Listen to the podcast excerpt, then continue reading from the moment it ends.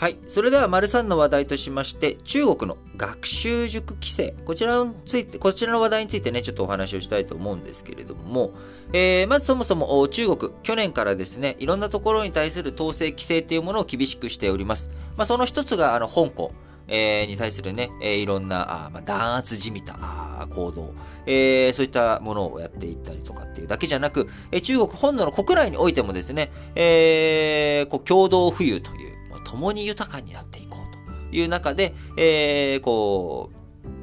なんでしょう。標的にされている産業が3つあるわけですよね。まあ、この新聞解説ながら聞きを、まあ、毎日聞いてる方は、あれでしょと。あれとあれとあれだよねと。えー、思い浮かぶと思いますけれども、まあ、改めて、えー、その3つ何かって言ったら、まずは、ジャイアントの IT 企業ですね。えー、その IT 企業はどんどんどんどん富を集中させていってしまっているということで、アリババとか DD とか、いろんなそういったあ IT 企業に対する統制規制を強めているという姿勢。えー、そこがね、どんどんどんどん IT 長者だけが膨れていく、えー、お金持ちになっていく。あるいは、インフルエンサー。これもね、まあ、広い意味での IT 産業、あ、まあ、IT 産業であるのが IT 産業なのかな。え、企業とはちょっと違いますけど、インフルエンサーが、まあ、あのー、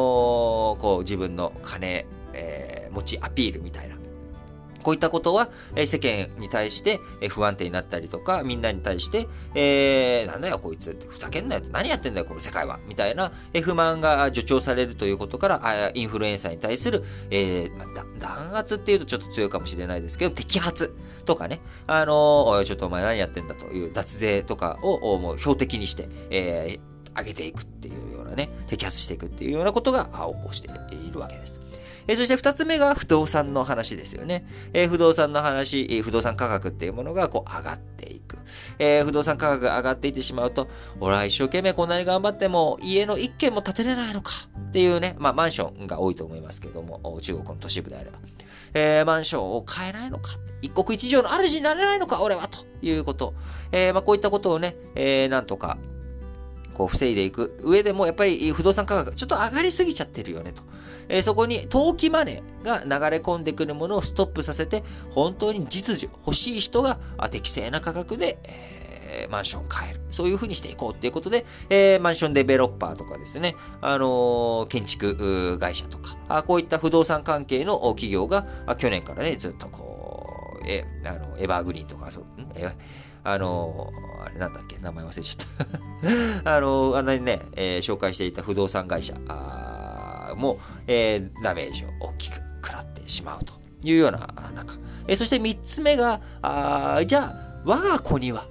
自分はね、えー、ここまでしか来れなかった。しかし、我が子には、あもう金持ちになってほしいとかね、えー、いい生活をしてほしいとか、あ生きやすくなってほしい。そのためには、教育が必要だと。えー、もちろん学歴も欲しいし、えー、地頭も良くなってほしいし、えー、そのために教育費、えー、どんどん、どんどん自分の子供のためには、あこう、この、貧困の場とか、あるいは中流から、あ一流、上流階級とかにね、勝ち組になるためにやっぱり教育が必要だということで、教育熱が、まあ中国すごいわけです。まあもともとね、えー、華僑の国という、まあトップに立っていく人は、まあ皇帝とか世襲なわけですけれども、えー、大臣になっていく。その国を動かす人物っていうものは、筆記試験で、えー、採用していた国だったわけですから、もともと教育熱っていうものは、このもう、えー、なんでしょう、千年を超えて中国にはグワンとあるわけです。で、そのえー、なんか、あ中国、教育にもそれで、え結局、格差が、教育で解消されるかもしれないけれども、今、その教育競争、学習競争に勝てるだけの財力を持っている人間たちだけが再び勝ってしまう。まあ、家業も結局そうだったんですよね。家業っていうものは、要は、あ自分があ生活の費を気にせず、ずっと勉強ができる家家とか、あるいは昔のことなんで勉強するための本。これが、うん、高かったわけですよ。手に、そもそも手に入らなかったりとか。あそういった中あ、本がしっかりと手に入る。あるいは本借りれる。えー、本が家にすでにある。えー、そういった家庭、そして、えー、先生、塾に行ける。あるいは家庭教師をつけれることができる。そういった家庭だけが結局財力のあるお金がある。そして子供、昔のことですからね、働かせな働かせる前提、子供っていうのも労働力だった。それを労働しなくていいよ。勉強したらいいよっていう風にできる財力がある人たち、その家系だけが、家境の合格者を輩出できる。だ結局、家境の一族、家境を輩出する、一族というものが、あできてしまうのと同じように、そして格差が固定化されていく。これと同じことは現代、現代中国においても起きてしまっている、起きていくということ。これを防いでいくために、えー、中国共産党、教育を規制するということをやってるわけなんですよね。えー、主な対象として、英語とか、数学とか、学科類、学校で教える、みんながね、えー、受けなきゃいけない内容。こちらの小中学生向けの学習塾っていうもの、これあかんよ。えー、休日とか、夏季、冬季休暇。この時に、あのー、学、授業やっちゃダメ。そして既存の塾、新規のね、えー、開業は、えー、停止、上場も禁止。そして既存の塾は非営利団体、NPO になりなさいと。えー、営利を求めてはいけない。営利を求めることによってどんどん金額がね、えー、価格競争となってしまうので、あかんという、まあ、こういった規制をしました。えー、その結果、あ中国の塾約12.4万社校から、えー、約9800社えー、校と、校ってのは学校の校ですね、校数。ということで、えー、3000社校、えー、が、あ減ってしまったということ。で、教員らも多数削減と失業させられてしまうわけですよね。で、中国の教育系ユニコーン。こちらも、えー、17社だったものが6社に減少ということで、えー、学習塾の最終損益。もうね、えー、大きな赤字を掘ってしまう。あるいは企業価値がユニコーンと言われるね、えー、評価額が10億ドル以上の未上場企業ユニコーンの価値も下がっていってしまう。しぼんでしまっているというような状況に影響を及んでおります。えー、さはさりながらですね、じゃあ、座して、えー、そのまま倒産とかね、えー、するのを待つ、あれなのかというところですが、一つポイントになっているのが、さっき、えー、中国の教育規制の中、主な対象というのが、英語とか数学など学科類と区分されている学校で教えるメインの科目。こういったものについてはダメだとなっているけれども、非学科。非学科類っていうのは大丈夫よということで、この中にね、情報技術が入ったりとか、あるいは、科学教室とかね、アプリ教室とか、あるいはスポーツとかね、えー、こういったもの、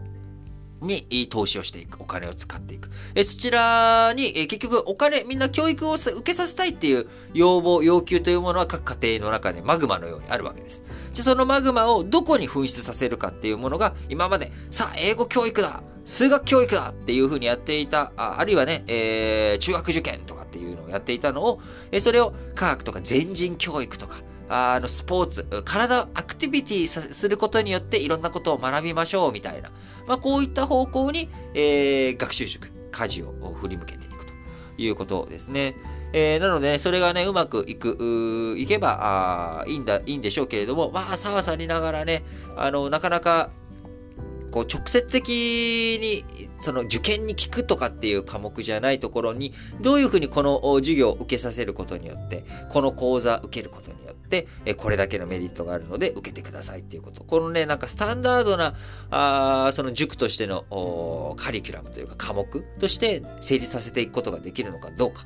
非常に注目ですよね。えー、やっぱそこら辺ってね、可視化がしづらいですからね。例えばこの新聞解説ながら聞きを聞いてると、なんでしょう。あのー、経済、マクロ経済2級合格できますとかね。あの、だからこういう歌い文句があったらね、集客ってすごく楽なわけですよ。ただ、なんとなく、あ、ちょっといいな。まあ大体聞いてくださってる方のコメントとかメッセージを見ると、なんか新聞が読めるようになった。とかね。まあ、それ自体はすごくそう紅葉としてあるわけなんですけど、じゃあ、そもそもさ、新聞読めるようになって何の役に立つの？みたいな感じに思ってる人からしたら、やっぱこの魅力が伝わりづらいわけですよね。えー、なんだかんだ僕らはデジタルとか数字なものが好きで、ランキング1位の番組ですとか、なんかそういう、あ、じゃあ聞いてみようかなとか。あのー、ね、えー、世界中、世界100カ国、10万人が聞いている番組ですとかって言えたら、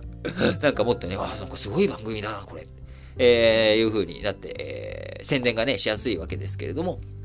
まあ、そこの部分をどういうふうにこの中国の学習塾規制、えー、乗り越えていくのか。あ韓国もですね、えー、その昔、こう、軍事政権の時に、やっぱり、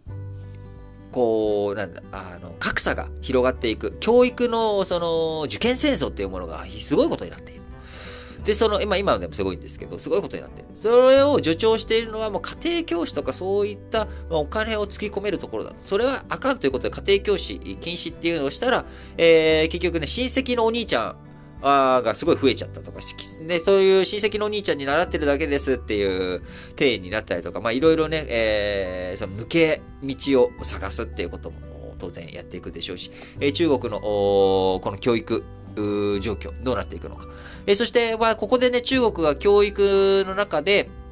なんか新しいカリキュラム、こういう風にすると、あ、別にその、数学っていう風に勉強しなくても、数学的思考とかその論理的思考がすごく強くなって、えー、生きる上とか、仕事をする上とか、なんかあるいは趣味とか自分の人生を豊かにするのに、すごいいいカリキュラムっていうものがね、もしこの規制の中で生まれてきたら、あ日本もね、えー、そういうのをぜひ参考にしていけたらいいのかなという風に思っています。